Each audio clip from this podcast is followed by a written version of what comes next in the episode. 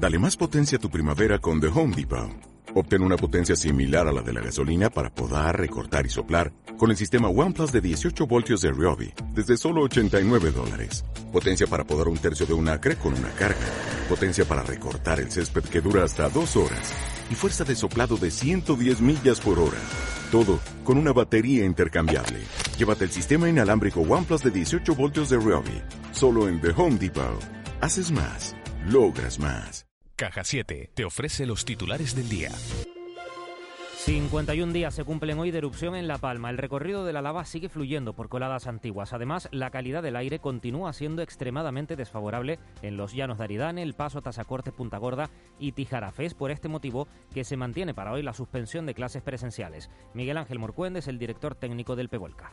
Volvemos a insistir en que las personas que salgan a la calle deben utilizar como mínimo, como mínimo, FFP2. Y alrededor de un centenar de personas se inscriben diariamente en el registro único para la tramitación de las ayudas para los afectados por el volcán de La Palma, puesto en marcha por el Gobierno de Canarias. La directora de Modernización y Calidad de los Servicios del Ejecutivo, Alicia Álvarez, señala que la principal ventaja es que los damnificados se inscribirán una sola vez y a partir de ahí la Administración tramitará de oficio las ayudas a las que tengan derecho.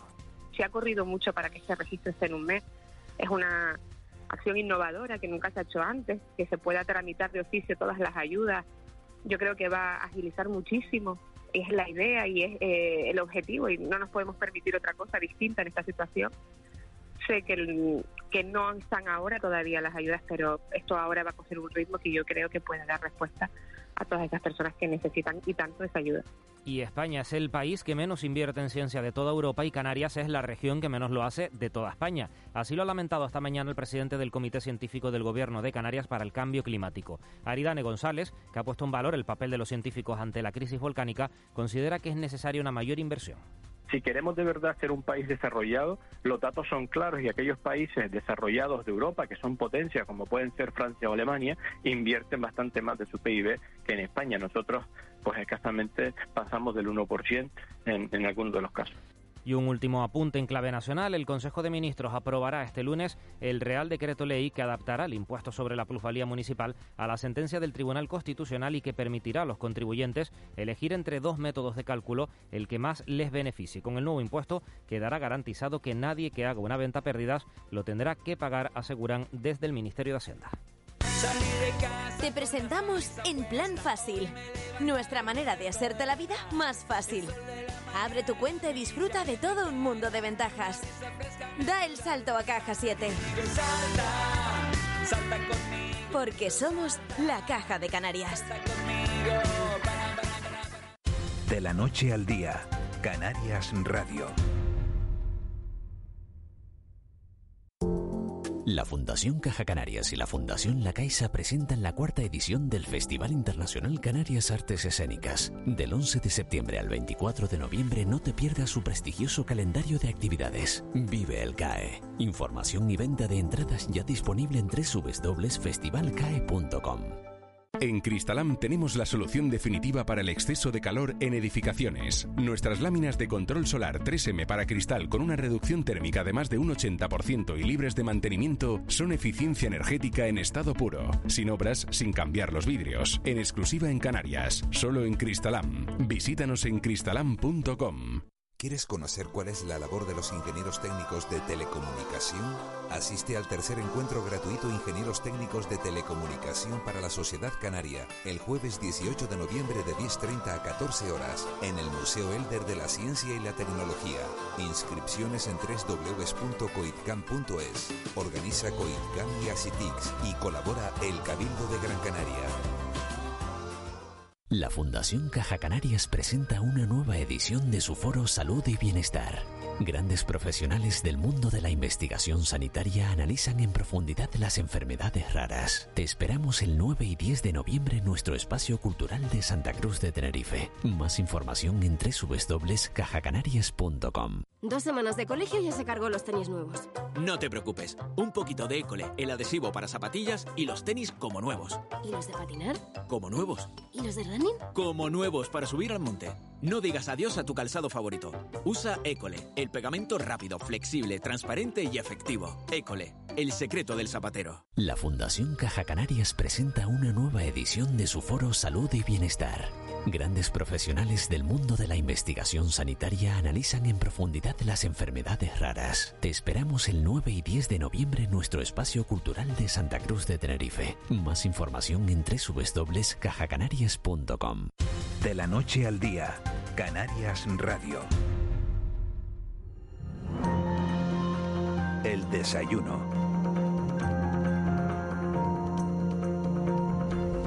8 y 5 minutos de, la mañana de este lunes, 8, 8 de noviembre. 51 días han pasado de, de la erupción, desde que se iniciara la erupción en, en Cumbre Vieja. Tenemos puesta la mirada en la isla de La Palma, pero tenemos puesta también la mirada en, en la actualidad. Y hoy vamos a compartir café con bueno con un hombre que bueno que, que siempre es noticia ¿no? Eh, vamos a charlar de manera distendida con el secretario general de, de, Coalición Canaria que es senador también por la comunidad autónoma. Fue presidente del gobierno entre 2015 y 2019 y es Fernando Clavijo. Señor Clavijo muy buenos días. Hola muy buenos días.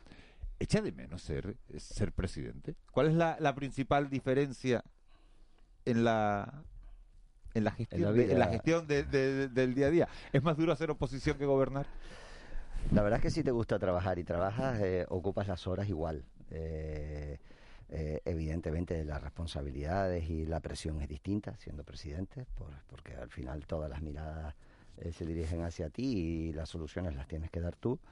Pero, pero a pesar de que ahora estoy con, digamos, en, el aspecto legislativo en el Senado, eh, si eres inquieto, si te gusta trabajar y si realmente sigues mantener, quieres seguir manteniendo ese contacto, yendo a ver a la gente, escuchando sus problemas, las jornadas y las horas que trabajas son las mismas.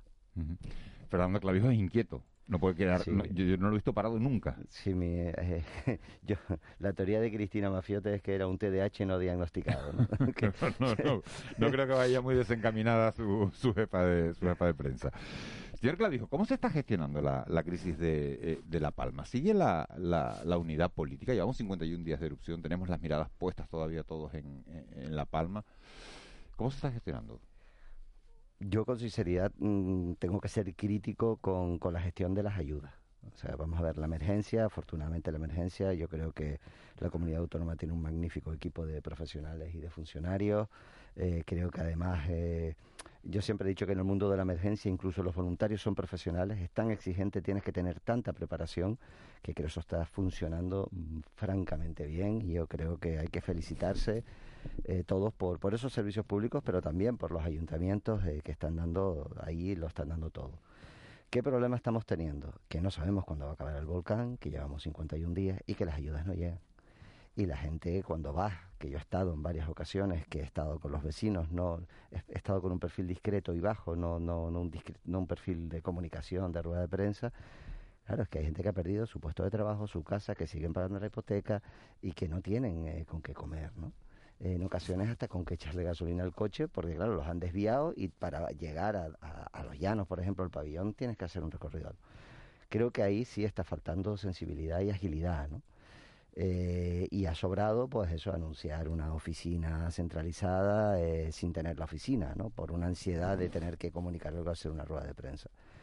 Eh, eso quita que la unidad política no exista, ¿no? ¿no? Yo creo que la unidad política está, que los principales asuntos eh, vamos a estar, pero bajo el paraguas de la unidad política lo que no se puede es eh, eh, tratar de acallar cualquier tipo de opinión distinta a lo de las instituciones. Y nosotros allí tenemos nuestra opinión al respecto. ¿no? Nos preocupa que no se paguen las propiedades a precio de mercado. Nos preocupa cómo va, se va a demostrar. ¿Tiene usted noticia de que no se vayan a pagar a precio de mercado? El decreto, lo único que tenemos es un decreto donde, donde no lo establece y donde establece y capa la indemnización o la indemnización, por llamarlo de alguna manera, o la subvención a 30.000 euros. ¿Ha dicho el presidente del gobierno que eso no va a ser así? Pues que lo publique en el boletín. Eh, o sea, a mí me parece bien que, que, no, que lo diga, pero una cosa es lo que se dice y otra cosa es lo que publica el boletín. Y ahora lo que publica el boletín oficial del Estado es que si se ha llevado tu casa, el Estado te va a dar 30.000 euros. Y en función de la renta que tengas. Esa es una realidad que está publicada en el boletín. Si la quieren cambiar, nosotros estamos encantados. Desde el minuto cero, nosotros dijimos que se tienen que pagar a precio de mercado. Desde el minuto cero dijimos que va a haber dificultades para demostrar la propiedad, porque hay herencias no aceptadas, hijuelas, la estructura del suelo y de la propiedad en Canarias. Yo imagino, yo no conozco otras, pero la de Canarias la conozco, es muy complicada. Entonces, claro, ¿cómo vas a acreditar que eso es tuyo y cuántos metros tenías si no estaban en muchas ocasiones, eran hijuelas y eran contratos privados? Pues tiene que ser un cualquier método, un válido, un derecho. Lo que dice el boletín es que lo va a decir el Ministerio de Justicia. Hombre, alguien en el Ministerio que no sabe ni dónde queda el paso, a mí se nos ha complicado, ¿no? Nosotros ahí en las reuniones privadamente lo hemos dicho y lo, hemos puesto de manifiesto y, y, por supuesto que estamos de manera mantenemos esa unidad política para afrontar este reto pero nosotros tenemos nuestra opinión. Le toco más, más asuntos independientemente de La Palma después cuando eh, empiezan a preguntar eh, Juan Betancourt y Ángeles Arencibia seguro que, que vuelven a, este asunto. Le pregunto por, por la negociación de los presupuestos generales del Estado para el próximo año. La semana pasada se debatieron en, las Cortes las enmiendas a la totalidad. Coalición Canaria eh, presentó una, todas esas enmiendas fueron rechazadas. El gobierno tuvo el apoyo del PNV, tuvo el apoyo de Bildu, tuvo el apoyo de, eh, de Esquerra Republicana. Eh, esta semana comienza eh, el debate de, de, las enmiendas parciales. ¿En qué se va a centrar Coalición Canaria en esas, en esas enmiendas? Bueno, nosotros pues básicamente hemos presentado 168, creo recordar, enmiendas y todas ellas van orientadas a, por un lado, al cumplimiento del régimen económico y fiscal, que se incumple, entre, otro caso, entre otros casos, por ejemplo, la inversión media, eh, por, ciudadano. Eh, no es casualidad que, claro, que efectivamente el PNV, eh, Bildu y, y, Esquerra Republicana apoyen unas cuentas donde ellos están en cabeza en cuanto a inversión media por habitante. Bueno, es evidente, sus, sus votos están al servicio de su territorio. que el Estado engaña a Canarias con esas cuentas. ¿Por qué?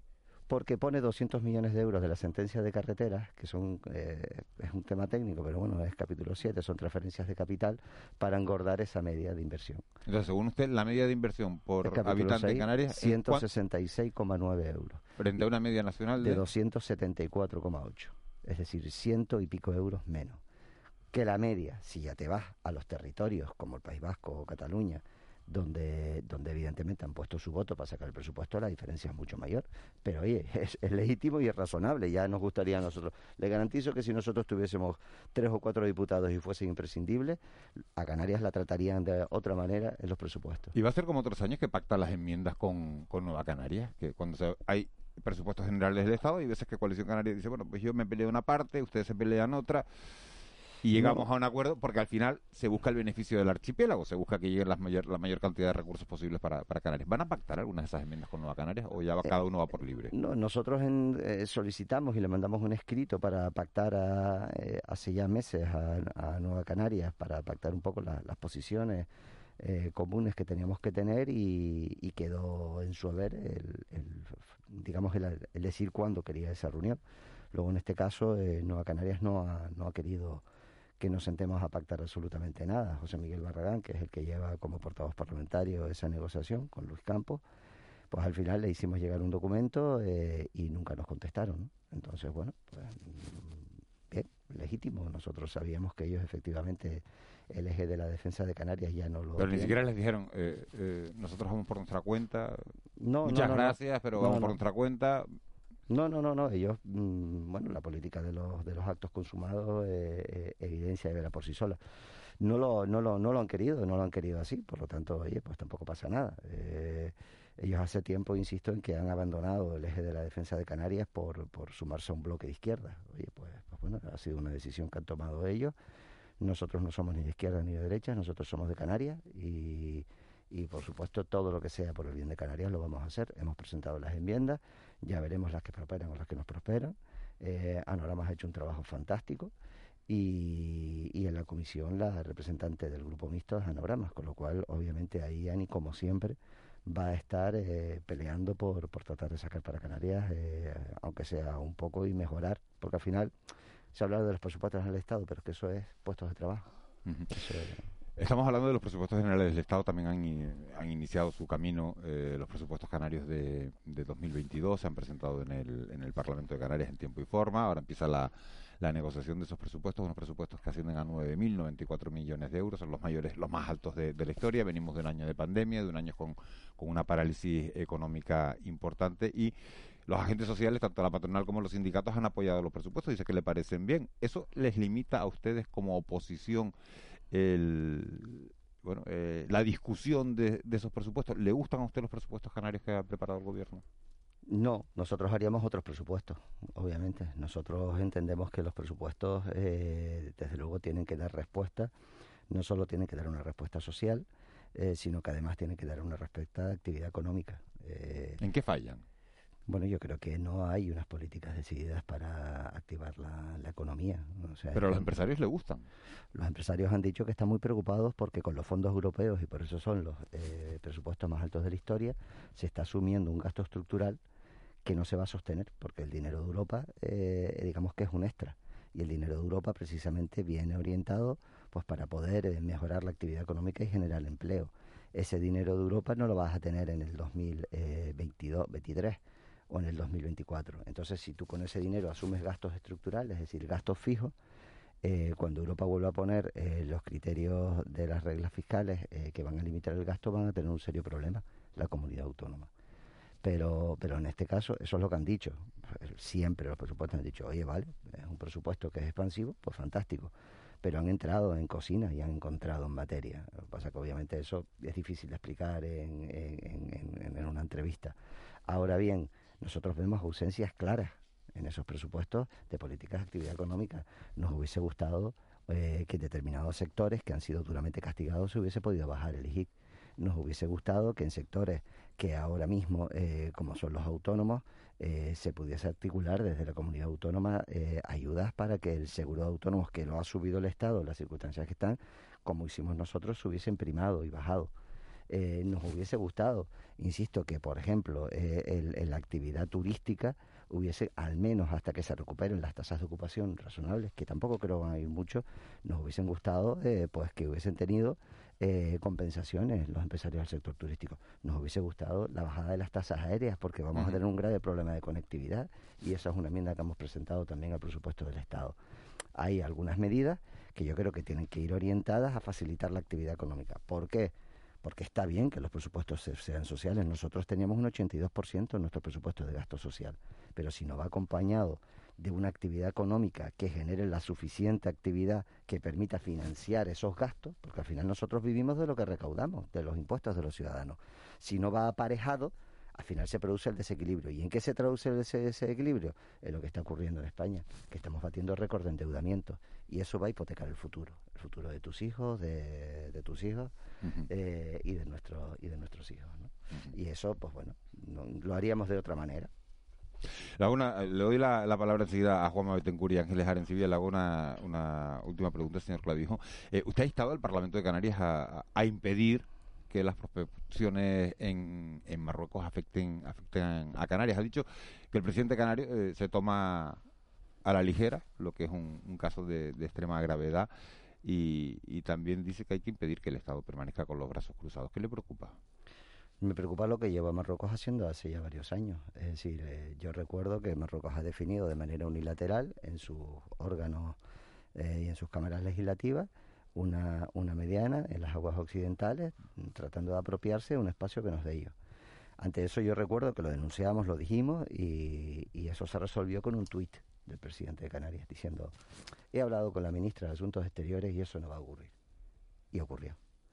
Claro. Pero en eh, estos asuntos importantes usted no descuelga el teléfono y llama al presidente y le dice, Ángel Víctor. Sí, claro. Sí.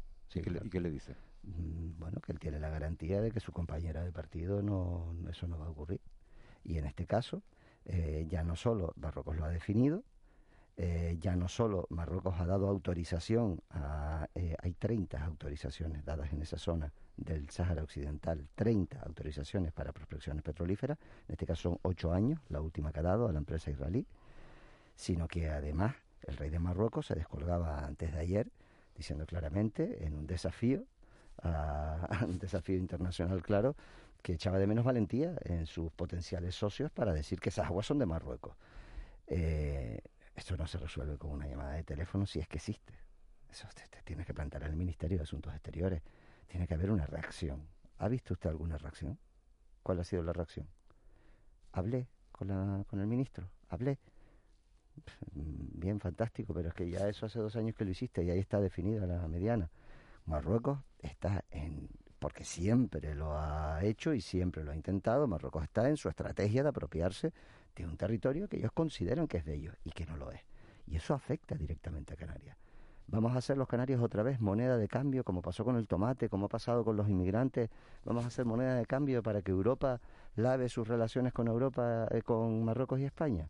Yo me niego a eso y lo que veo es, y no es casualidad, esto no es casualidad. Mira lo que pasó con Ceuta y Melilla y cómo suspendió la agenda de Pedro Sánchez y se plantó allí con el helicóptero. Eh, yo veo mucha indolencia y mucha pasividad. Y lo que más me preocupa, el gobierno de España no lo entiendo porque somos España, pero bueno, pero lo que más me preocupa es que el gobierno de Canarias está mirando para otro lado. Eh, señor Callejo, sobre esto, buenos días. Pero las autorizaciones que ha dado Marruecos son en la parte de la mediana entre Canarias y Marruecos que corresponde a Marruecos. No, no está definido. Explícalo, porque España hizo sus prospecciones en su momento, usted la recuerda perfectamente, en la parte de la mediana que le, que le corresponde a España. ¿Qué diferencia hay? La diferencia hay es que están fuera de la mediana de Marruecos. La Mm. diferencia es que están fuera. ¿Pero porque están en aguas del Sahara o porque están en aguas de Canarias? Están en agua del Sáhara y hay dudas sobre si afectan o no a las aguas de Canarias. Y tenemos dudas de si medioambientalmente pueden afectar o no. Lo, lo mismo que las de Canarias, que, la- que las que hizo España en su Sí, sí, momento. y estamos en contra, exactamente igual. Eh, estamos en contra. Pero ¿cómo se puede Nuestra postura no diplomáticamente trabajar? La postura del PSOE sí ha cambiado. Y la de Podemos, que están en el gobierno. Que ahora esas no le preocupan. A PSOE y a Podemos y a Nueva Canarias No, bueno, lo que dicen es que no las pueden controlar, están en la, en, en la mediana de soberanía de otro no, país. no, eso- eso ¿qué- ¿Qué es la pregunta que le quiero hacer? ¿Qué se puede hacer a nivel diplomático para que un país eh, dé marcha atrás en una iniciativa de estas Primero, naturaleza? primero tienes que definir exactamente el ámbito, que nadie lo ha dicho, ni nadie lo ha expuesto. Totalmente eh, opacidad. Según totalmente Alvito eso. Torres, exteriores. Es un poco, usted lo ha Pero, leído. pero, pero, pero, ¿qué, pero ¿qué informe ha hecho exteriores?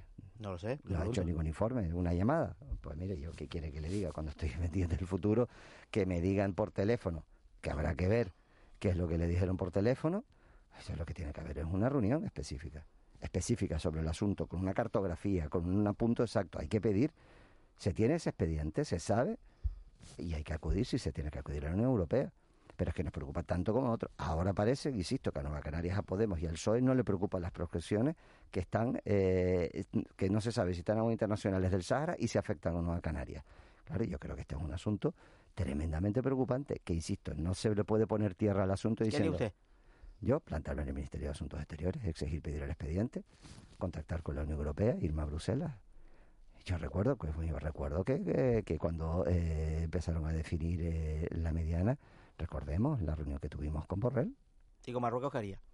con Marruecos. Marruecos, la, la- en este caso, las relaciones Marruecos no se entiende, a pesar de que yo estuve en Marruecos, visité al primer ministro Ujú. en una relación, intentando de cordialidad, pero que Marruecos se tendrá, lo tiene que hacer el Ministerio de Asuntos Exteriores y tiene que exigir una delegación para que se aclare, una delegación en la que esté Canarias presente, el gobierno de Canarias, su presidente, que yo iría, como mínimo, pero bueno, si no, pues que fuese algún consejero. Pero lo que no podemos es mirar para otro lado. Es, es- es que eh, esto pasa y bueno, eh, cuando ocurra el desastre, miraremos para atrás dentro de un año, dentro de dos años y entonces miraremos y, no- y nos lamentaremos. A mí no me parece serio resolver los asuntos así. No me parece serio. Igual que no me parece serio que el gobierno de España haya sacado un, de- haya sacado un decreto, eh, haya sacado un decreto con las ayudas de La Palma y que desde luego en ese decreto Canarias no haya contado, ni haya estado, ni se lo haya esperado. Y que en el presupuesto del gobierno de España para el 2022 no haya un euro para La Palma y no hay un plan específico de recuperación. ¿Alguien cree que con lo que supuestamente ha dado, que no ha llegado, La Palma va a resolver todos sus problemas?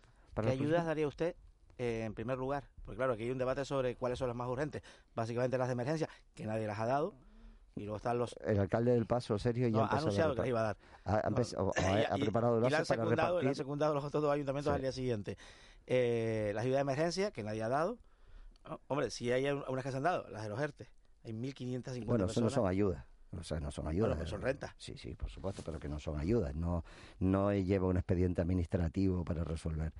O sea, eso es el ERTE que automáticamente, o sea, te vas, te- se te aplica el ERTE como se ha pasado en la pandemia y automáticamente pasas a cobrar una parte. Correcto. Pero vamos ahí, yo creo que son las de emergencia. Tienes que tener ayuda. ¿Quién las debería dar? Yo estoy, soy, f- f- o sea, lo he dicho por aquí y por eso lo hemos dicho, los ayuntamientos. La institución, salvo que para la reconstrucción futura de La Palma se tenga que constituir un consorcio con todas las administraciones, con un presupuesto propio, con un sistema de contratación propio, que yo creo que es el futuro para poder sacar a La Palma de este pozo, que en la que ha metido el volcán, las primeras ayudas y las ayudas inmediatas las tienen que dar los ayuntamientos, los servicios sociales. eh, el- ¿Por qué? Porque son los que conocen a los vecinos. No tenemos que estar obligando, como está ocurriendo ahora, por tercera vez te están teniendo que ir a la oficina, a esa oficina centralizada, ficticia, que se anunció no sé cuántas veces y que patatín, patatán, pues eh, no tienes que volver loco al vecino, que bastante problema tiene con el sufrimiento que tiene. El ayuntamiento, cada ayuntamiento tiene que dar las ayudas. Y es cierto que luego este camino que va a ser largo y va a ser de, de, de 10 o 15 años, tiene que tener una estructura propia y es un consorcio para reconstruir La Palma. Eh, buenos días, señor Clavijo. ¿No le gusta entonces el registro único? Pero el registro único, ¿a, qué se refiere? El registro único. El registro único que ha presentado el Gobierno de Canarias y que ya entró en funcionamiento el pasado día 3 mm, para eh, canalizar todo, todas las ayudas. Eh, pero es que con los datos que habían dado los vecinos, solo tenían que hacer una base de datos y compartir la información entre administraciones. Eso es el registro único. Y han hecho a los vecinos ir tres veces. Luego, el registro único que, queda muy bonito, era un titular, es simple y llanamente que eh, eh, quien, la institución que toma la información la comparta con el resto. Eso con el DNI ya existe, tienes un número que te sirve para todas las administraciones. no es que no me guste, es que no tienes que ir a hacer a los vecinos tres veces. Es que eso tenía que haberse hecho con una base de datos compartiendo el DNI. Y es muy fácil si se tiene voluntad. En cualquier caso, le, cambio el tercio. Eh, usted ha dicho eh, hace unos minutos, eh, que es una cosa, es una frase que yo le he escuchado en otras ocasiones, ¿no? que Coalición Canaria no es de derechas ni de izquierdas, que es de Canarias. desde este punto de vista, ¿cuál es la posición ante la reforma laboral? muy importante en Canarias, ¿no es así? Por, por, nuestra situación de nuestro empleo. Sí, sí, votamos en contra en su momento y estamos a favor de que la reforma laboral se derogue la que se hizo, si recuerda usted, más votó en contra en el Congreso. Y, en este momento en el que se está se está debatiendo pues la, reforma de la reforma o la derogación, ¿no? Según el No, la derogación no, eso es un eufemismo. Sí, bueno, vale, pero ¿cuál es la, eh, ¿Cuál es la posición en este momento? ¿Dónde cree usted que vamos a, acabar? ¿Dónde va a llegar esto? Va a acabar en nada porque Europa va a imponer y todo esto es un debate semántico primero se va a derogar, después no se deroga. No se puede derogar la reforma laboral, entre otras cosas, porque está inmersa en un montón de normas y no puedes derogar un montón de normas. Lo que puedes es modificarla. Y eh, lo que vas a hacer de modificación de la reforma laboral, que yo creo que lo que se produjo fue un desequilibrio de poder entre empresarios y sindicatos, dándole en esa reforma más poder a los empresarios y mermando la negociación laboral, en este caso, de los sindicatos, lo que tiene que se, poder, se tiene que proceder es a un equilibrio. ¿Con qué se han encontrado? Bueno, pues se han encontrado con promesas que no van a poder cumplir y ahora mismo se ha generado un falso debate entre que si se deroga o no se deroga con el uso de las palabras que nada tiene que ver con lo que va a ocurrir al final. Y al final lo que va a ocurrir es que tendrá que sentarse a negociar con Europa y Europa le pondrá las condiciones si quieren que Europa le dé el dinero. Es, así. ¿Y cuál es nuestro principal, eh, el principal problema para Canarias? La precariedad. Claro, vamos a ver, eh, piense usted que el empleo que se está generando ahora mismo es un empleo temporal, temporal y muy frágil. Y nosotros necesitamos favorecer que ese puesto, ese empleo que se genere, suban los contratos indefinidos, no los temporales, porque evidentemente cuando tienes un contrato temporal eres mucho más débil frente a la negociación de la patronal. Y yo creo que nos tenemos que centrar, precisamente por eso hablaba que los presupuestos hay que incentivar no solo la emprendeduría con los autónomos, que tienes el autoempleo, sino que también puedes contratar a una o a dos personas, sino tenemos que incentivar unas condiciones de estabilidad y de, y de crecimiento económico sostenido en el tiempo, que ahora mismo está amenazado por la inflación y el precio de la energía, para, para precisamente que ese empleo que se genera y que está siendo temporal y precario en estos momentos se convierta en estable. Luego ya la precariedad o no, eh, si, eres, si eres temporal eres más precario. Luego ya vendrá la negociación colectiva en la que los sindicatos tratarán de arrancar unas condiciones de los trabajadores mucho, eh, mucho más eh, dignas, por llamarlo de alguna manera. Pero, pero eso tendrá que ser a posteriori. Yo siempre pongo el mismo ejemplo, es decir, tienes la arteria femoral abierta y oye, yo luego no me puedo poner a curarte la heridita que tienes en la rodilla, tengo que tapar la hemorragia. Y este presupuesto no está preparado para tapar esa hemorragia, ni el de España ni el de Canarias, a nuestro modo de ver. Luego necesitamos tapar esa hemorragia para luego poder preocuparnos de efectivamente poder eh, de alguna manera eh, eh, generar unas condiciones de equilibrio entre las patronales y los sindicatos para mejorar las condiciones laborales de los trabajadores. Sobre los presupuestos del Estado, señor Clavijo, siempre se ha calculado la inversión media contando los capítulos 6 y 7. No. No, no, los de Canarias, los de Canarias y los de todas las comunidades. En esa foto, que sería inversión directa, es decir, lo que el Estado pone directa, eh, las obras, por ejemplo, que el Estado realiza directamente en Canarias, puertos, aeropuertos, no son muchas. Luego está el tema carreteras, eh, el que, es el que, que, que viene en vía transferencia, capítulo 7. Sumando el 6 y el 7, en esa foto Canarias cómo queda. Pero es que no, no, eso lo que usted ha dicho no es cierto. Eh, y yo he sido responsable de cuatro presupuestos de la comunidad autónoma y de tres presupuestos de negociarlos con el Estado. Nunca no se ha sumado el 6 y el 7, tanto es así que los datos que estamos dando son los que salen de los tomos, de los tomos Sí, de los que presupuestos el generales del es Estado. dinero que viene de la comunidad autónoma a Canarias y que Canarias Es el es que el- viene del Estado a, la comunidad autónoma de Canarias y Canarias Pero es el régimen económico y fiscal. Usted está cayendo en un error que a nosotros nos parece peligroso y es no mezcle la financiación autonómica con el REF. Porque el REF No, la financiación autonómica es otra cosa, señor Clavijo, es la inversión media. Sí, sí, claro, pero la, pero la financiación autonómica viene vía presupuestos generales del Estado, no es otra cosa, viene vía presupuestos generales del Estado. Si tú en los recursos, en los recursos que vienen del Estado sumas los del REF que están en el presupuesto junto a los de la financiación autonómica, que son los que te vienen por ser canario, comete ese error. Lo que nosotros hemos sostenido siempre es, oiga, primero, la sentencia de carreteras en ningún caso puede eso no, estar- eso es aparte, eso Vale, está evidente. Pues bueno, pues si usted lo quita, más los 50 millones Exacto, de euros, exacto. más los 50 Yo le millones de el euros. 6 y el 7, quitando los 200 millones de carreteras que son una deuda. No, no, los- no, pero es que el 6 y el 7 tienes que quitar los 200 millones, tienes que quitar los 50 millones del plan turístico porque están en el régimen económico y fiscal, del plan de infraestructuras turísticas. Si tú quitas eso, que es el capítulo 7, tú te quedas con 166,9 millones, eh, 166,9 euros por ciudadano. Y eso está en los tomos del ministerio. No es algo que yo diga o me invente o me haya puesto a hacer un Excel. Eso está en los tomos. De hecho, en el resto de las comunidades autónomas de España no hay capítulo 7.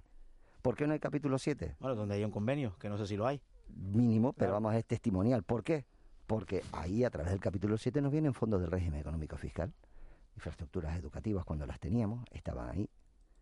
Por ejemplo, entonces, eh, usted, eh, o lo que pretende hacer el Estado, y por eso siempre sostuve que era tan pozo, es mezclar el REF con, la, con el presupuesto para subir las cuentas. Oiga, mira, es que el siguiente paso es que nos van a poner lo que pagan de las facturas eléctricas. El siguiente paso va a ser Canarias y dice, no, no, y es que además como te compensamos la factura de la electricidad, también te lo ponemos porque es dinero que sale del Estado. No, oiga, no. Y la subvención del 75% también. Claro, entonces si te lo acaban metiendo todo, es- es- eso, pero es que eso es régimen Sí, sí, sí. económico fiscal, entonces... No, yo, mm, yo le apunto por la inversión. Claro, pues la inversión es capítulo 6, puro y duro. El 7, como usted bien dicho, que lo han querido mezclar para subir la media, tiene que ver con la sentencia y con convenios específicos que vienen establecidos en el régimen económico fiscal. Señor Clavijo, usted hoy a, a Fuerteventura, cuando salga de aquí, coge el avión, se va para Fuerteventura, eh, da una rueda de prensa con, con Mario Cabrera para hablar de iniciativas de mejoras de recursos de seguridad en Fuerteventura. Sí, tenemos un grave problema de seguridad en Fuerteventura y que tiene que ver mucho con la falta de, de poder cubrir las plantillas, de, básicamente la Guardia Civil, pero también Policía Nacional.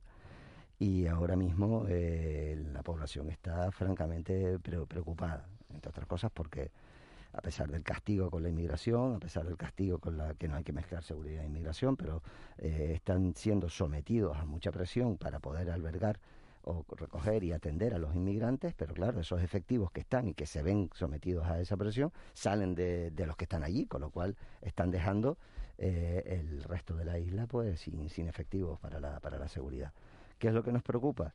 Nos preocupa que ni está ni se le espera. Se lo hemos dicho, hemos presentado iniciativas, yo pedí la comparecencia del ministro Marlasca, pero bueno, el silencio por, por respuesta en un tema que al final puede caldear mucho los ambientes en, en la isla. Ojalá que no, que no sea así.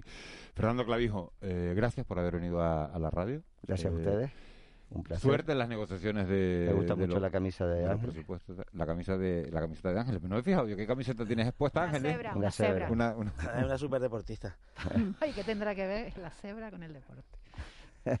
Eso es lo que le digo yo, ¿qué tiene que ver el REF con, la, con el presupuesto? Pero no me hace caso, yo lo conozco desde chiquitito. Fernando La cebra blanca o negra, no se sabe, ¿no? Secretario Bueno. General de, de Coalición Canaria, eh, senador por la Comunidad Autónoma. Lo dicho, gracias y, y mucha suerte. Un abrazo, hasta ahora. Un abrazo muy grande. 8 y 33. De la noche al día, Canarias Radio. En Cristalam tenemos la solución definitiva para el exceso de calor en edificaciones. Nuestras láminas de control solar 3M para cristal con una reducción térmica de más de un 80% y libres de mantenimiento son eficiencia energética en estado puro, sin obras, sin cambiar los vidrios, en exclusiva en Canarias, solo en Cristalam. Visítanos en cristalam.com. Este año te volverás a asombrar porque vuelve Exposaldo con las mejores ofertas en moda, complementos, vehículos de ocasión, electrodomésticos, decoración y todo lo que imagines a precio de saldo. Acércate a conocer las mejores ofertas en Exposaldo del 10 al 14 de noviembre en el recinto ferial de Tenerife. ¿Quieres conocer cuál es la labor de los ingenieros técnicos de telecomunicación? Asiste al tercer encuentro gratuito Ingenieros Técnicos de Telecomunicación para la Sociedad Canaria el jueves 18 de noviembre de 10.30 a 14 horas en el Museo Elder de la Ciencia y la Tecnología. Inscripciones en www.coitcam.es. Organiza Coitcam y Asitix y colabora el Cabildo de Gran Canaria. Lo nuestro fue amor a primera vista. Un auténtico flechazo, ¿sabes?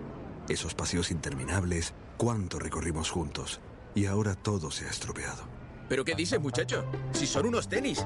Compra École, el pegamento rápido, flexible, transparente y efectivo, que deja esos tenis como nuevos. École, el secreto del zapatero. La Fundación Caja Canarias presenta una nueva edición de su foro Salud y Bienestar. Grandes profesionales del mundo de la investigación sanitaria analizan en profundidad las enfermedades raras. Te esperamos el 9 y 10 de noviembre en nuestro espacio cultural de Santa Cruz de Tenerife. Más información en www.cajacanarias.com. Tacorón de Acentejo. Vinos elaborados cerca de ti. Vinos fruto de la tradición, cultura y esfuerzo, que hacen el paisaje desde la cumbre hasta el mar. De aromas y colores únicos. Vinos de tu comarca para disfrutar en la laguna. Vinos kilómetro cero. Noviembre, mes del vino Tacorón de Acentejo. Ayuntamiento de la Laguna. Rural y pesquera. Disfrútalos. De la noche al día, Canarias Radio. El mentidero.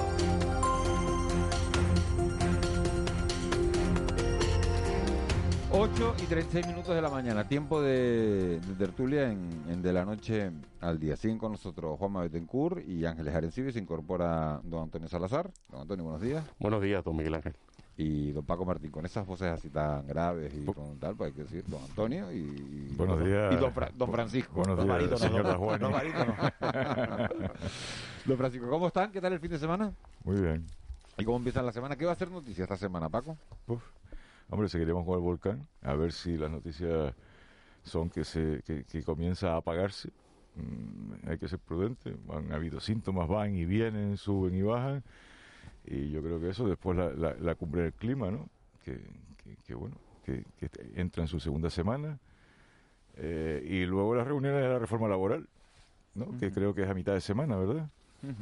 Entonces yo pienso que estos son los... A Los- nivel, a nivel Me general... preocupado, Paco, una propuesta de la patronal que vi, que, que no tiene que ver exactamente con la reforma laboral, que es calcular los aumentos de sueldo, los convenios vinculados a la inflación subyacente. O sea, A mí eso la se que excluye eh, precios de la energía y eh, alimentación. Eso se me escapa. Hombre, lo que lo sí cual cierto es que mucho tenemos- más baja, claro. Lo, lo que sí, lo que sí está claro es que tenemos un problema muy grave en este está- momento con la inflación, con la subida de los precios, es decir, estamos en medio de, de un- de- o sea, con, con el abastecimiento, La estamos en medio crisis de una de los perfecta, contenedores, ¿eh? titula hoy Diario de Aviso. No, no, no. La crisis de los contenedores. Pero es un problema que viene sobre otros problemas, sobre los problemas que ya teníamos, sobre el, el- el- el tremendo problema del empleo en Canarias, el, el em- el tremendo problema de, de los trabajadores que son pobres, y ahora suma y sigue, ¿no? Claro, eso se le Ahora añade. es el, re- claro. el encaje de la economía después de la pandemia, que bueno, que tiene toda esta serie de, Sí. de elementos. Hay un clima un poco apocalíptico en Europa, ¿eh? La gente que vive en Alemania, en países nórdicos, Bueno, te lo dice, ¿eh? no solo, no solo en Europa, ¿eh? No, No, no, solo pero en el tema del Europa. apagón, esta, esta psicosis del gran apagón, es real. O sea, Eh. sale la, se, se habla, se habla de ello. ¿Es real el qué? ¿La psicosis? La psicosis, que Vale, existe, vale. que existe. No, Sí, sí, no sí, que se la vaya a psicosis. producir No el que se vaya a producir. No, no, Bueno, se va a producir. China- la psicosis en- existe. en y China produce existe. reacciones humanas. Mm. Reacciones humanas es que cojo la pick-up y la lleno de leña. Sí. En China la- la- la- las industrias están parando tres días a la semana por el, por el problema del abastecimiento energético. O sea, que no es broma el asunto. Pero eso no va a llevar necesariamente a un apagón. No, no, no, yo no digo que lleve, lo que quiero decir- es verdad es que da la sensación que no, pero que- que, que le han cogido el, el gustito de tenernos todo el día asustados, ¿no? Es mucho más fácil gobernar Hombre, a una claro, población asustada claro, que no a claro, una claro, claro. eh, que sea reactiva, ¿no? Totalmente de acuerdo, sí, sí. Claro, en, en la- en la- en el miedo, ¿no? A, a perder tu, pues lo esencial para vivir, ahí está el, el, el- el- el- no, la, razón de esto que tú mencionas, ¿no, Antonio? O sea, el, el, miedo a este posible apagón, pues bueno, de esto nos hace ser menos, menos exigentes en otras cuestiones, a lo mejor, ¿no? Bueno, se está dando, no sé si, si han visto esas informaciones, eh, hay, hay un se ha, se ha tirado mucha gente a comprar eh, hornillos, ¿no? Infiernillos, porque claro, las placas de vitrocerámica eléctrica, eh, y si se apaga, ¿con qué hacemos de comer? año pasado. ¿Eh? Es el papel higiénico del año pasado. Efectivamente. Lo que pasa es que, claro, en, Canarias, Canarias, tiene un sistema eléctrico, para bien o para mal, aislado, autónomo, propio, ¿no? Sí, sí. Solamente en el caso que estuviéramos ante una situación de, de, desabastecimiento de gas, que es como el gran tema en España también, ¿no? Los, ahora mismo España tiene 40 días de gas eh, argelino, digamos, en la, vamos a llamarlo las reservas estratégicas, ¿no? Pero el, el, gas argelino ahora va a llegar en menor cantidad. Sí, pero el, ese gas no llega aquí a Canarias. Porque le ha cerrado el grifo a Argelia a Marruecos. Sí, pero, pero ese gas a nosotros ni fu ni fa. Porque nosotros quemamos fuel, que somos unos campeones, ¿no? Claro, y, del peor, y del, el de peor calidad. Sí, sí, no, eh, eh, es, verdad esto que comenta Juanma, porque hay un conflicto y además una situación no fácil de resolver. Entre Marruecos y Argelia, realmente. Sí, pero, es un conflicto entre Argelia y Marruecos que a quien perjudica es a España, o a uno de los que perjudica es España, ¿no? En el caso de Canarias es distinto. Nosotros aquí, como nos hemos opuesto precisamente a utilizar el gas no, como no, no, no, se, han puesto en marcha. Ah, no, no, no, eh, cuidado, como que, no. Hay un entusiasmo perfectamente descriptible con el que yo sepa, que yo sepa, el principal opositor es el presidente del Cabildo de Gran Canaria. O sea, que se ha opuesto por cielo, tierra, maría, aire a la implantación de gas pero en si no hay gas en Tenerife, no es culpa de Antonio Morales, ¿verdad? ¿No estás de acuerdo conmigo? no, yo solo digo que tú dices, tú dices que aquí nadie se ha puesto al gas y yo te pongo un ejemplo de opositor no, no, no, no, al gas. No, que no se ha puesto en marcha. O sea, del gas se lleva hablando, el problema del gas en Canarias, en particular el de Tenerife, porque es verdad que desde que Antonio Morales es presidente del Cabildo, bueno, pues ha tomado un poco una, una línea en contra del gas, eh, pero es que, es que se lleva hablando 20 años Más. Más, mira, el PECAN 2 del año 89 ya establecía el ciclo combinado y nunca hubo ni voluntad política, ni voluntad de las empresas, ni voluntad sindical. En que, es tarde. En que para... relaciona esto con, con, la reunión sobre el cambio climático, ¿no? La de, la, de, la de decenios que se está hablando de este asunto, ¿no? y, la de, y, y, y, que, y, que y cada vez es más decepcionante, ¿no?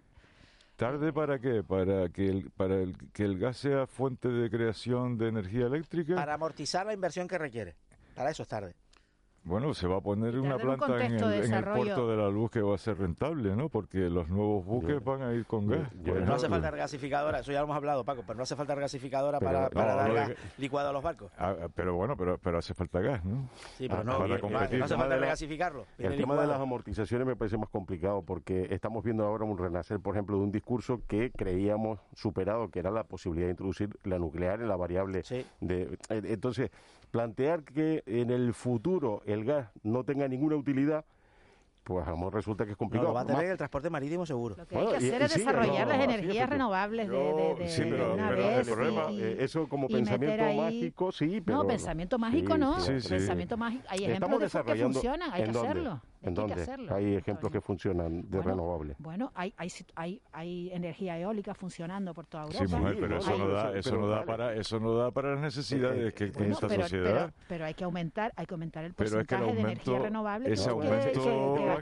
no hay nadie que lo discuta en este momento. Claro, eso no se discute. Yo creo que no hay, eso no está en discusión, si debemos o no aumentar el... No está en discusión, ¿vale? Bueno. Pero el problema es la eficacia y lo que necesitas para poder, además con la energía está pasando una cosa muy curiosa, cuanta más producimos, más necesitamos, porque cada día dependemos más de, de, aparatos en general que eh, precisan el uso de energía, ¿no? Entonces, los coches eléctricos, ¿no? Bueno, lo de los coches eléctricos estaba viendo no solo la energía. Este discurso de que nadie, Antonio, este discurso de que nadie discute las energías renovables ya mm. tiene unos cuantos, eh, eh, yo no sé si decenios, o por lo menos años. Y sin embargo... Tiene que ver con la eficiencia. Sin embargo, es que tú puedes... Eh, no es incompatible. O sea, tú puedes desarrollar y apostar por las energías renovables, pero llegan a un punto a partir del cual ya no son viables. No son viables porque tú necesitas mucha más energía. Fíjate, y a coste razonable, ¿eh? es la segunda... Fíjate si nos va a costar, o sea, si nos va a costar económicamente y luego va a generar también desequilibrio social la implantación de las energías eh, alternativas. Que, por ejemplo, Alemania uno, sigue siendo uno eh, de los principales quemadores de carbón de Europa. Entre otras cosas, porque a raíz de Fukushima se dedicaron a volver atrás con su política nuclear. Estados Unidos tres cuartos de lo mismo. Los países asiáticos, China e Cuidado, India, eh, Estados vamos. Unidos ha reducido sus emisiones precisamente por la introducción del fracking. Es decir, es que hay cosas que son muy cuestionables, pero al final tienen una mejor... eh, es que no, no vamos a un mundo perfecto de CO2 eh, neutro. Pero, sí es que se puede reducir. Pero empecemos, Antonio. No, Yo no, lo de la pero que se nuclear puede te lo reducir, Pero claro. la nuclear- la te lo compro porque efectivamente no emite CO2.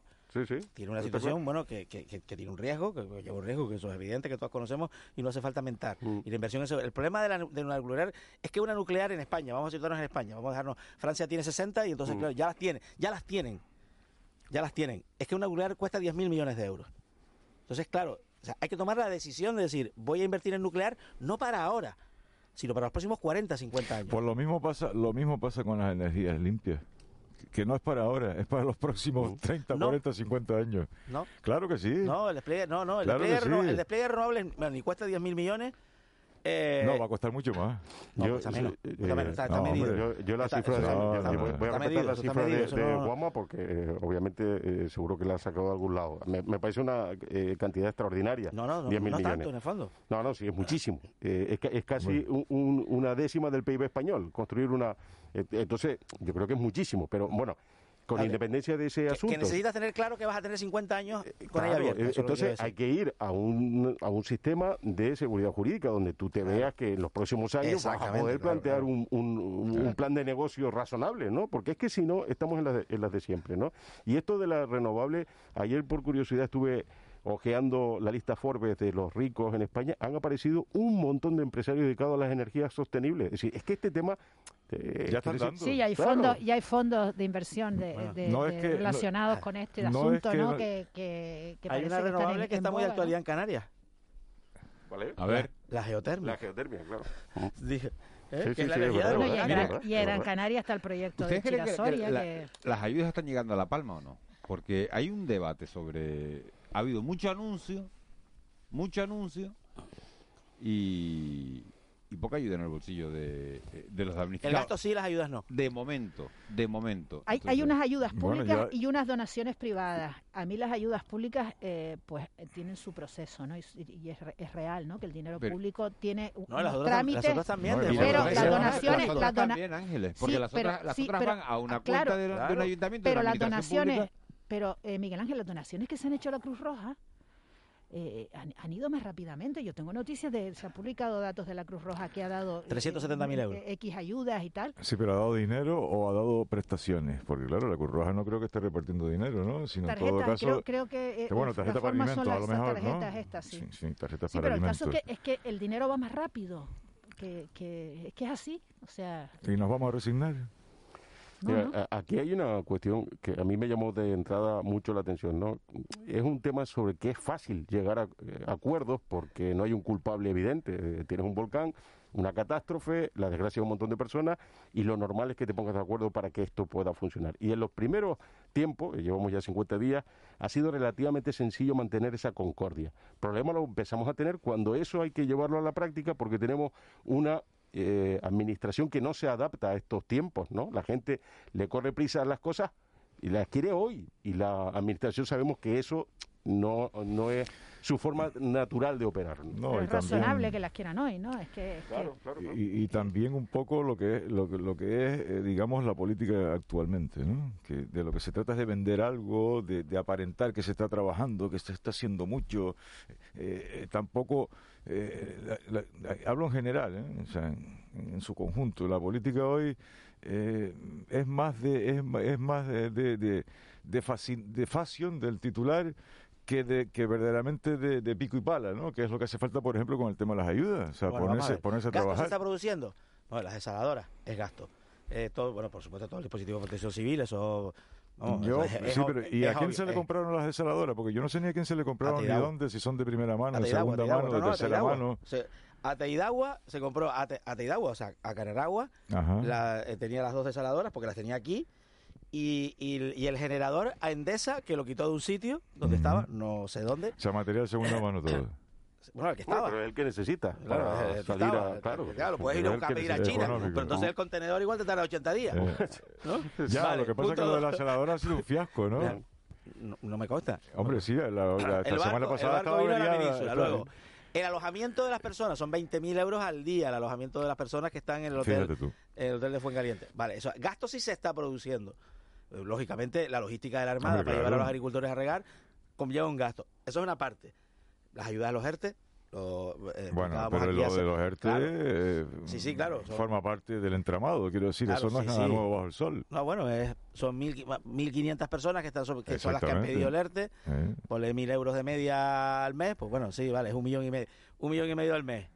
Vale. Luego están las ayudas directas, que creo que es donde está un poco la madre del cordero y ahora mismo el, el- el- el- el inconveniente, ¿no? Porque se, se decidió esperar al registro único y ahora quizás a lo mejor esas ayudas de emergencia pues los ayuntamientos podían haber actuado, esperaron, o sea, no no no no, no digo que fuera un déficit de gestión, sino a lo mejor de método y haberlas dado antes. La, la ayuda de emergencia a las Pero personas es que la cuestión es que la, es que la no están en enormidad. ERTE o que no que tienen una situación realmente angustiosa, que están alojados, imagínate, estás alojado en la casa de un familiar, pero estás sin trabajar, estás sin ingresar y hombre, pues y por lo tiene menos facturas que pagar ayudar, y tiene... claro, que- Pero la cuestión es, eh, eh, yo creo que no se puede decir que las administraciones no han puesto toda la carne en el asador desde el primer momento. O sea, eh, Bueno, la un- un política- te- la pero- política sí pero, la ha puesto. Pero la, la, la enormidad de, de- de las necesidades que se plantean de golpe y porrazo, pues nuestra nuestra forma de funcionar, nuestra burocracia, No, pues, pero yo diría, eh, eh, digamos, en lo formal podría estar de acuerdo. El problema que tenemos es una cuestión de práctica y, y esto que tú decías, nuestra forma tradicional de funcionar,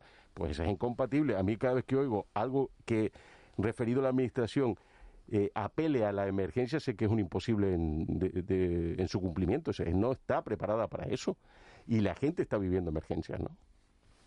Fíjate, por ejemplo, el consorcio de seguros ah, ya ya ya ha dispuesto de 21 vein- de millones. 20 y pico millones, ¿no? 21 millones. O sea, es que ha sido ágil en esta ocasión el consorcio, ¿no? Ah, o sea, ha, para- de- ha demostrado más agilidad que la administración. para los que tenían asegurados, sí. Hombre, claro, eso es de eso se Claro. trata, ¿no? Para los que están asegurados. Quiero, quiero tocarles otro otro asunto que, que se va a tratar hoy en el Consejo de Ministros. Ya saben que es festivo mañana en Madrid, entonces se adelanta el Consejo de, de Ministros a, a- a este lunes. Y se va a dar luz verde en ese Consejo de Ministros a la reforma de la, de la plusvalía municipal que había sido anulada. Eh, eso eh, le ha hecho un roto, eh, le ha hecho un agujero importante a, una forma de financiación que tenían lo- los ayuntamientos y la ministra de Hacienda, María Jesús Montero, bueno, pues ha dicho que, que se va a hacer una, una reforma eh, en ese en ese tributo para, para que bueno los ayuntamientos puedan seguir ingresando. Es que es brutal el impacto que tiene. Eso yo creo que lo, pues yo personalmente lo he descubierto ahora, ¿no? En el- sobre todo en aquellos ayuntamientos que tienen más tráfico inmobiliario y demás, ¿no? Que tienen más dinamismo, son más grandes.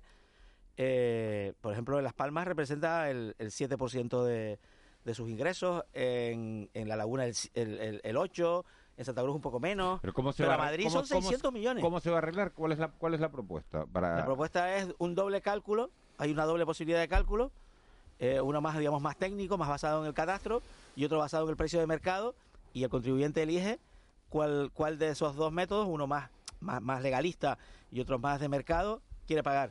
Lógicamente, lo normal es que elija el más barato de los dos, ¿no? sino lo brutal era que te cobraran sí o sí, ¿no? Claro. Ganaras o no ganaras. aunque Esa- perdi- aunque esa perdieras es en que- Que el, valor tuviera, que el inmueble tuviera menos valor. Aquí hay, eh, a mi juicio, dos cuestiones. La primera, la sorpresa que uno se lleva viendo que algo que era ilegal, porque así se ha considerado, no tiene efecto No. retroactivo.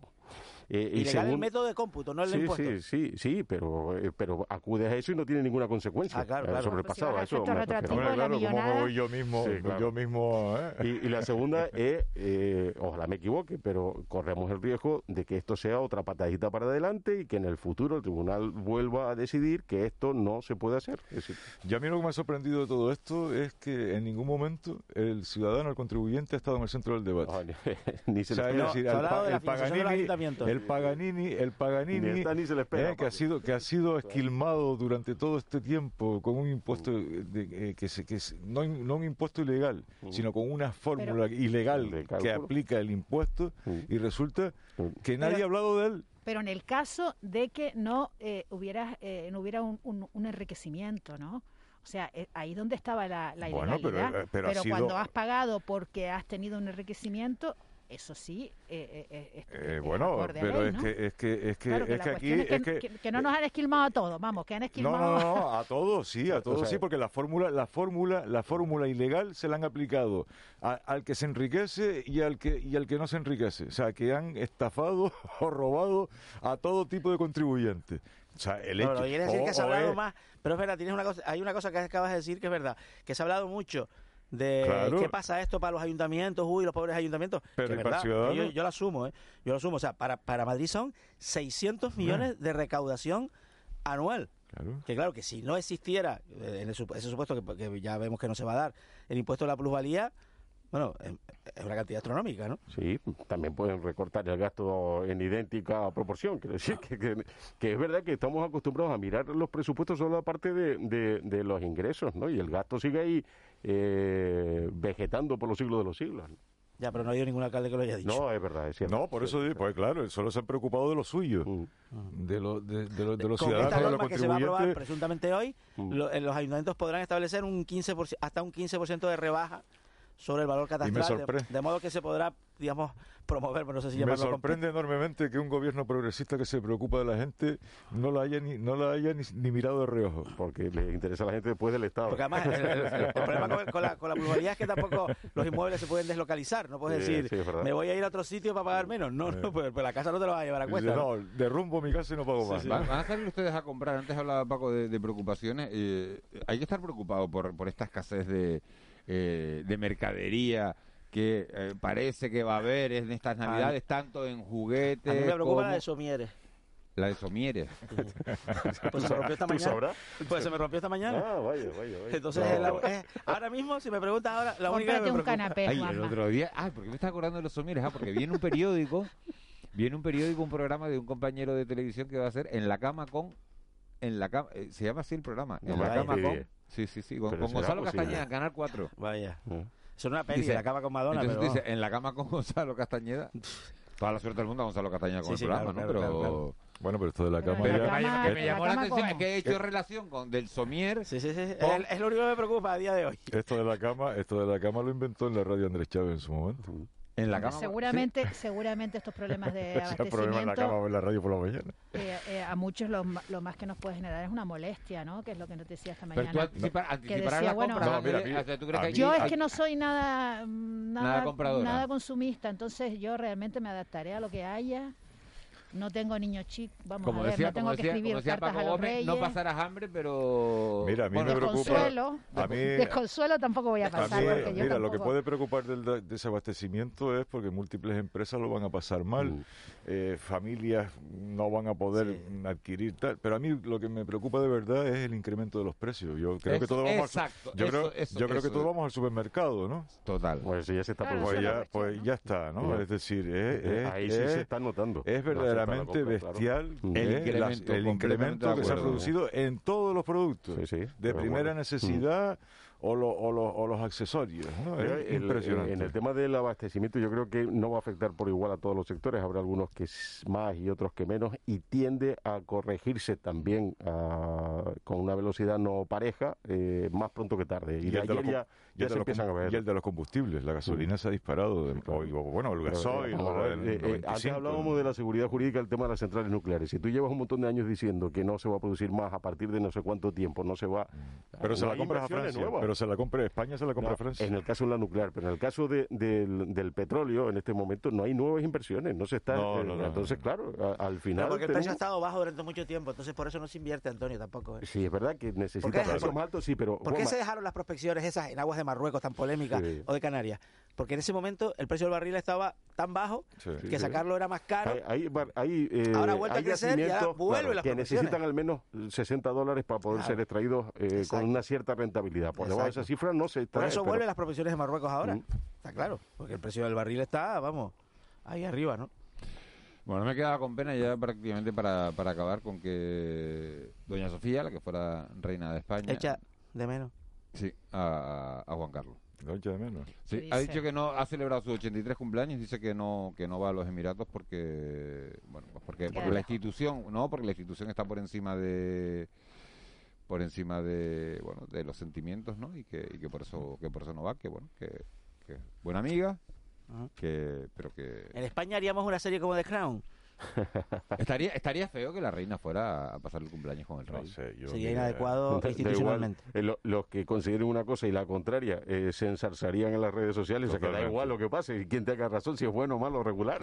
Bueno, Humanamente yo lo entendería. Independientemente, independientemente, vamos a ver, yo, o sea, eh, la- la- lo que ha dicho, lo que ha dicho, tarta lo de que ha chocolate dicho, que al final es su tarta preferida Lo- con, con la familia. lo que ha ¿no? dicho la reina Sofía, que la institución está por encima, bueno, ella, ella siempre tuvo un sentido del Estado quizás que- más, que- muy profesional, tenía el marido. eh, muy Sí. Pero- profesional y pero- tal. Pero, pero a mí este, este tema me da tres cuartos de lo mismo, es decir, la- los sentimientos entre ellos y esa cosa es un tema que pertenece a la esfera privada No, de las la serie personas. que ¿no? propone O sea. Bueno, la serie esfera privada de las personas. sentimientos, me refiero. Sí, eh, sí, tus personas. Bueno, no ella ha tienes tenido que aguantar serie lo que de- ha tenido que aguantar. Con lo profesional que ha Si sido, tienes si ese papel aceptable, ahí. me parecería bien. Bueno, ya ha dicho que ni- no se ha planteado el divorcio en, en ningún momento.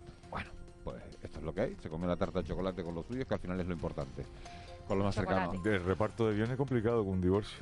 Antonio, Paco, gracias. Buenos días. Juanma, Ángel, hasta mañana. Les dejamos con. Marlene Meneses y las noticias de las 9.